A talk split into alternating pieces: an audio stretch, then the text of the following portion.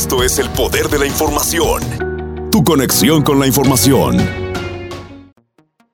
¿Qué tal radio escuchas del poder de la información?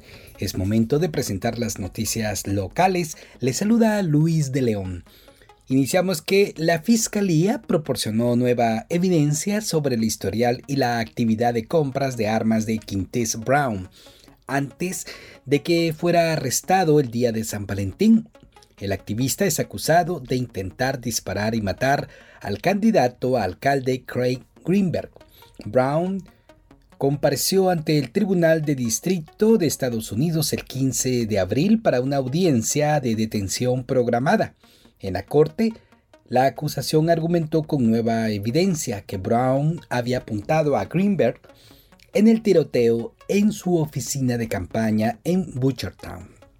Los registros obtenidos a través de la Oficina de Alcohol, Tabaco, Armas de Fuego y Explosivos revelaron que Brown había comprado un arma el 12 de enero, casi un mes antes de que lo acusaran de intento de asesinato y peligro sin sentido al candidato a la alcaldía de Louisville. Los fiscales dijeron que también obtuvieron fotos de vigilancia de un campo de tiro de Indiana el 26 de enero donde se podía ver que Brown practicaba con un arma de fuego. El historial de búsqueda de Internet de Brown también fue presentado ante un juez. Se dice que el 10 de febrero Brown buscó la dirección de la casa de Greenberg. Se realizó una búsqueda cerca del exterior de la dirección de la casa de Greenberg unos días antes, es decir, el 13 de febrero, donde se informó que Brown buscó como despejar un atasco de armas y qué sucedería si las balas ingresarían en una de las recámaras al revés. La fiscalía dijo que Brown tenía un arma en su poder mientras estaba fuera de la casa. Una evidencia adicional reveló que Brown habría comprado otra arma en una casa de empeño el día del intento del tiroteo. El abogado de Brown, Rob Eckert, convocó a varios testigos al estrado que argumentaron que Brown debería ser liberado una vez más al encarcelamiento domiciliario en la casa de su abuela. Después del tiroteo, Brown fue puesto bajo custodia de el MDC es decir, de la correccional metropolitana, pero luego fue puesto en libertad bajo encarcelamiento domiciliario después de que el Fondo de Fianzas Comunitarias del Louisville pagaran su fianza por un total de 100 mil dólares. Durante este tiempo, Brown ingresó en Our Lady Peace para observación de salud mental el 20 de febrero y luego fue liberado el 7 de marzo. Se dice que la fiscalía comenzará sus argumentos en la corte el viernes de la otra semana. Así es de que vamos a estar pendientes de lo que esto pueda suceder y conocer este, esta noticia que ha acaparado la atención local en Louisville. En otras noticias, resulta que Kentucky Drive School ofrece lecciones para enseñar seguridad en motocicletas. Y a medida que el clima se calienta, ustedes ya podrán comprobar, ya estamos en primavera, más motocicletas se dirigirán en las carreteras. La Escuela de Manejo de Kentucky está enseñando seguridad en motocicletas a medida que más personas eligen montarlas como un medio de transporte. Esto es muy similar a lo que sucede en nuestros países de Latinoamérica. Tenemos mucho más personas que quieren aprender a andar en motocicleta o volver a andar en motocicleta debido a los precios del combustible. Así lo dijo James Empley, vicepresidente de la Kentucky Drive School. El precio de la gasolina ha bajado desde hace un mes de 4 a 23 por galón de 3.8 en Kentucky. Y si ustedes recordarán, para estas mismas fechas, la gasolina costaba 2.70 y ahora se ha disparado a los 4 dólares con 23 centavos. Así es de que en este verano será una muy buena oportunidad para aprender a montar bicicleta. Ustedes pueden acudir al website de Kentucky Drive School. En otra información, una empresa con sede en Japón planea invertir 2 mil millones de dólares para construir una fábrica en Bowling creando así 2.000 empleos en la fabricación de celdas y módulos de batería para vehículos eléctricos. Se trata de Envision AC, hizo el anuncio esta semana en Frankfurt junto con el gobernador de Kentucky, Andy Beshear, y los líderes estatales quienes lo llamaron el segundo proyecto de desarrollo económico más grande en la historia del estado de Kentucky. Se produce casi siete meses después de que Ford Motor Company dijera que crearía una planta de baterías eléctricas de 5.800 millones de dólares y 5.000 empleos en el condado de Harding para abrir en el año 2025. Así es que se pinta un panorama bastante em, prometedor para Kentucky, ya que eh, durante este tiempo se abrirán más plazas para trabajadores de Kentucky. En otra información, pues ya estamos encima del Kentucky Derby, que es este 7 de mayo.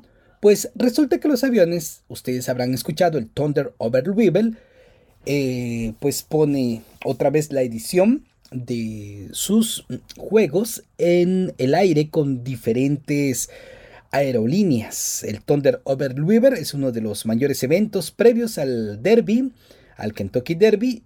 Se lleva a cabo cada año en el río Ohio entre Louisville y el sur de Indiana.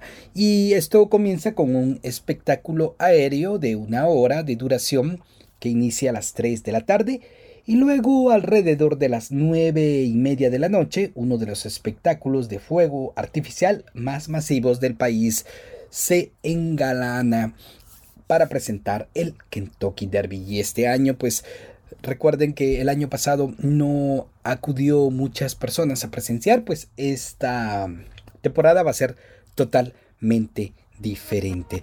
Y para cerrar, tenemos una muy buena noticia. Cuatro artistas elegidas para programa de curadores locales son eh, anunciadas esta semana, entre ellas una latina, se trata de Ada Asenjo. Cuatro artistas se verán como Quise decir, cuatro artistas servirán como em, el coherte inaugural, o mejor dicho, la punta del iceberg para inaugurar el programa Curate Porch Inspire de Louisville Visual Art.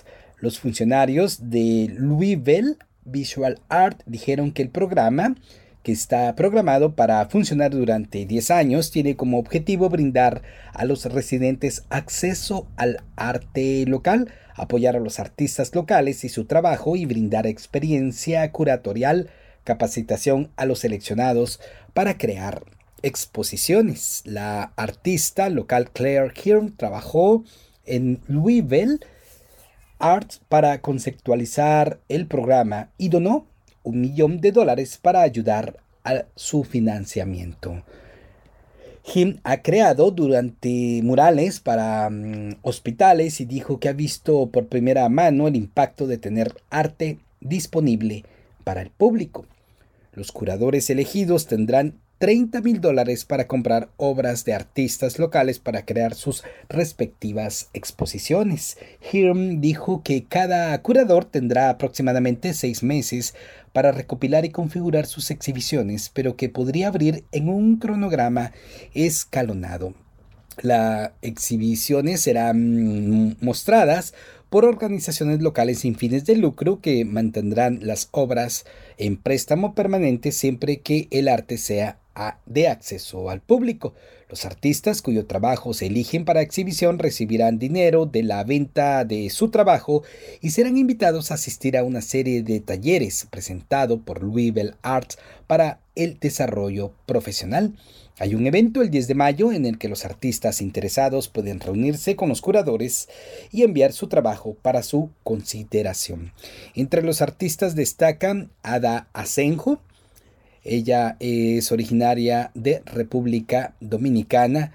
La exposición de Asenjo se titula Somos de aquí. que se traduce como eh, de aquí somos. Está en asociación con la Casita Center y elevará a los artistas latinos y su trabajo.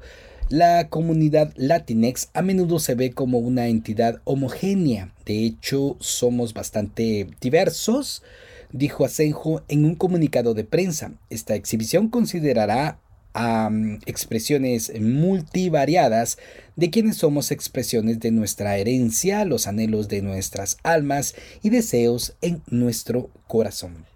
También estará Blanca Bahuns. Ella dirige el programa de arte extracurricular de The Batch Patch en Centerman House, donde se desempeña como especialista de artes visuales. El programa actuará como una fuente de las obras, incluida su exposición titulada Revitalizar, quise decir, la accesibilidad del arte. Otra de las artistas es Minda Miel. Su exhibición de, miel, mejor dicho, honey, combinará la combinación literaria de artes visuales de una colaboración editorial sin fines de lucro, em, hecha también en libros. Otra de las artistas es eh, Chantal Martin. Martin eligió Play Coaching Collective como socio comunitario para su exposición Fire This Time. La exposición contará con obras de artistas de origen negro, indígena, asiático, Medio Oriente, Latinex, entre otros artistas. Y ya para cerrar, los legisladores de Kentucky dicen que han arreglado un proyecto de ley que podría haber enviado a los maestros a la cárcel por hablar en el aula. Los republicanos en la Asamblea General de Kentucky dicen que han arreglado un proyecto de ley que habría creado sanciones penales, incluido el tiempo en la cárcel, para los maestros que infrinjan las nuevas restricciones inspiradas en la teoría anticrítica de la raza en el discurso de las aulas. ¿Qué quiere decir esto? que las disposiciones eh, que todos aquellos eh, profesores que enseñen el tema sobre eh, los derechos raciales serán sancionados debido a que está prohibido por esta ley. Em, la representante demócrata de Louisville, Tina Bognanowski, apoyó la solución, pero dijo que el proyecto de ley aún deja a los maestros expuestos a sanciones penales en virtud de otros estatus. La legisladora dijo que los padres que creen que los maestros están violando las restricciones de expresión aún podrían presentar denuncias de mala conducta oficial un delito menor que puede llevar hasta 12 meses de la cárcel. Pues hasta aquí hemos llegado con la información. Les acompañó Luis de León y están ustedes escuchando el poder de la información. En un momento continuamos con el poder de la información, manteniendo a nuestra comunidad informada.